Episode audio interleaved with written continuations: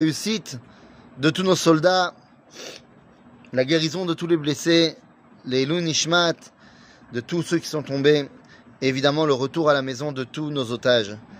Les amis, Netzach Israël lo Shaker, l'éternité d'Israël ne mentira pas. Dixième épisode.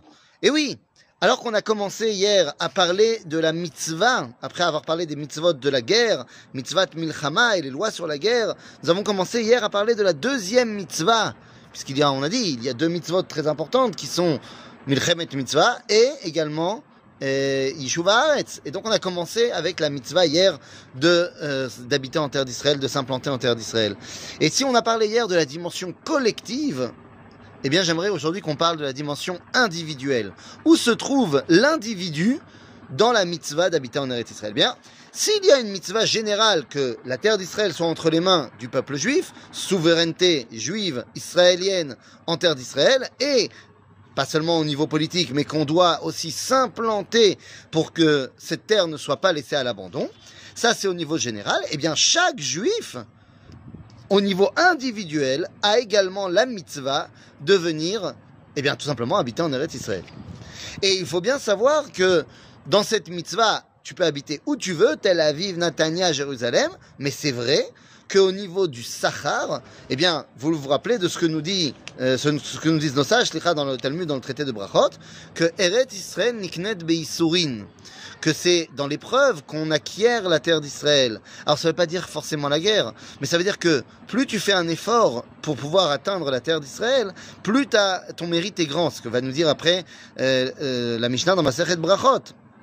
Et donc, à ce niveau-là, eh bien, lorsque tu décides d'aller habiter à Tel Aviv, à Tania, ben, c'est génial, c'est fantastique. D'ailleurs, c'est très compliqué de faire l'alia, bien sûr, au niveau de la famille, au niveau de ce que ça représente. Et, enfin, on sait tous de quoi on parle. Mais c'est vrai que lorsque tu vas habiter dans des endroits qui sont plus abandonnés, où la présence juive est plus faible, et où au niveau agricole, eh bien c'est un endroit où il faut plus ressusciter la terre, eh bien tu as plus de mérite. Quand tu vas habiter en Judée-Samarie, quand tu vas habiter dans la Galilée, quand tu vas habiter dans le Negev, dans la Harava, eh bien évidemment tu as une dimension encore supérieure. Edmalasot, je parle pas au niveau de la Kedusha. Je parle au niveau du mérite. Quelqu'un qui habite à Yerouham et qui a fait de cette ville une ville fantastique, une ville qui est en plein milieu du désert et qui pourtant, eh bien, fleurit et, verte, bah, c'est extraordinaire. Et il a forcément un mérite plus grand que celui qui arrive à Herzliya. Ça ne veut pas dire que Herzliya c'est pas bien, c'est Kodesh Kodashim Herzliya. Mais vous comprenez ce que je veux dire. Il y a une force dans le fait de participer de manière individuelle à la résurrection de la terre d'Israël. C'est une mitzvah qui est très particulière d'habiter en Eretz Israël parce que c'est une mitzvah où on te demande pas de faire quelque chose à part le moment où tu as décidé de venir et tu viens. Mais une fois que tu es en Israël, c'est pas comme mettre tes filines où quand tu mets tes filines, tu fais la mitzvah, quand tu mets pas tes filines, même si tu penses aux filines, tu fais pas la mitzvah. Alors que, eh bien, quand tu habites en Israël, tu manges, tu fais dodo, tu respires, chaque respiration en Eretz Israël, c'est mitzvah. Donc c'est quelque chose de, fantastique. Tu habites dans une bulle qui s'appelle mitzvah. C'est extraordinaire. Et au-delà de ça, eh bien, il faut se rappeler que cette mitzvah d'habiter en Eretz Israël, tu peux t'y rattacher. Alors évidemment, c'est pas au même niveau, mais tu peux t'y rattacher également quand tu habites en dehors d'Israël pour le moment, pour euh, des raisons certainement euh, euh, valables. Mais tu peux te rattacher un petit peu à la mitzvah du peuple juif terre d'Israël si tu viens aider euh, par, des, par des dons ou alors par une activité X ou Y, que tu viens aider la présence juive en Eretz Israël.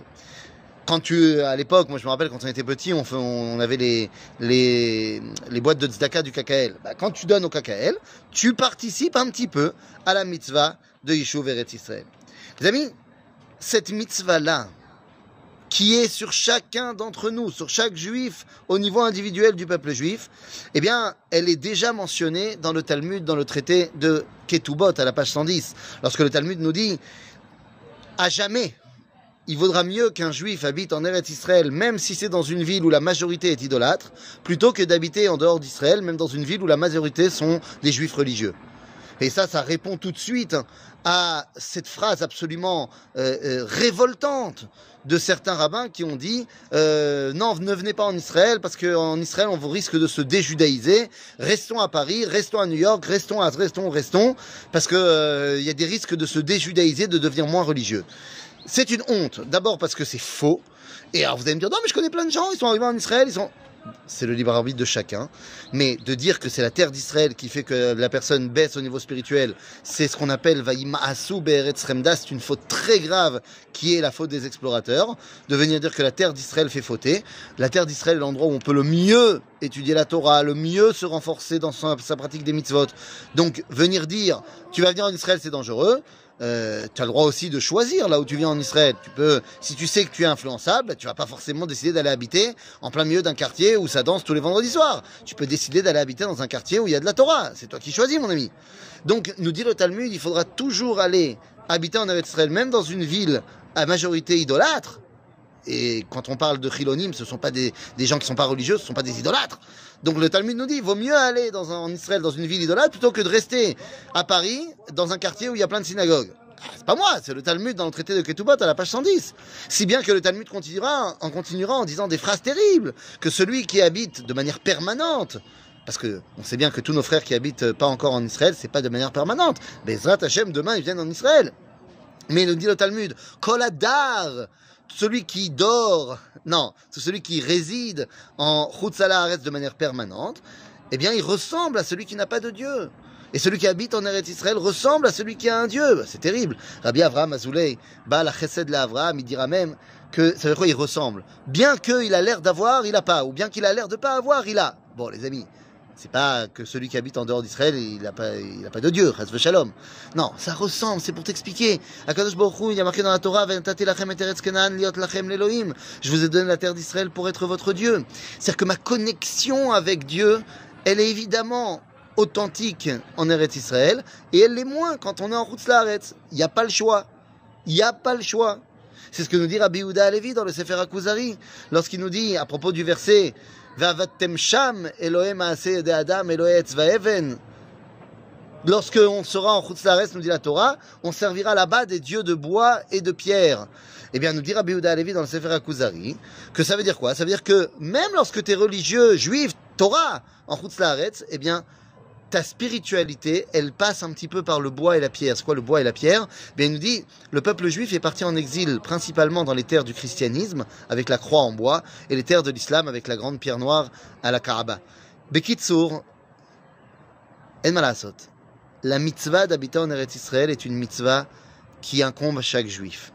Quand il le peut, Évidemment, quand il ne peut pas, eh ben, il est anous. Quelqu'un qui veut faire une mitzvah mais qui ne peut pas, évidemment que ça lui en est pas tenu rigueur mais simplement pour se rappeler de cette euh, force, de cette mitzvah-là, eh bien, le Midrash, dans le Sifri, nous raconte l'histoire de cinq Rachamim.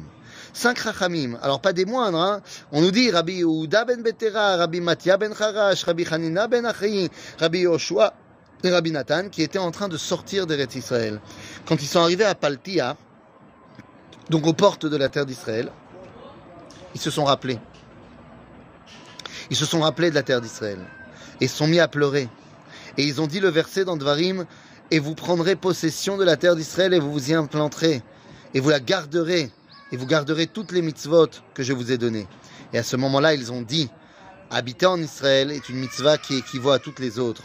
Et à ce moment-là, ils ont fait demi-tour et sont revenus en Eretz Israël.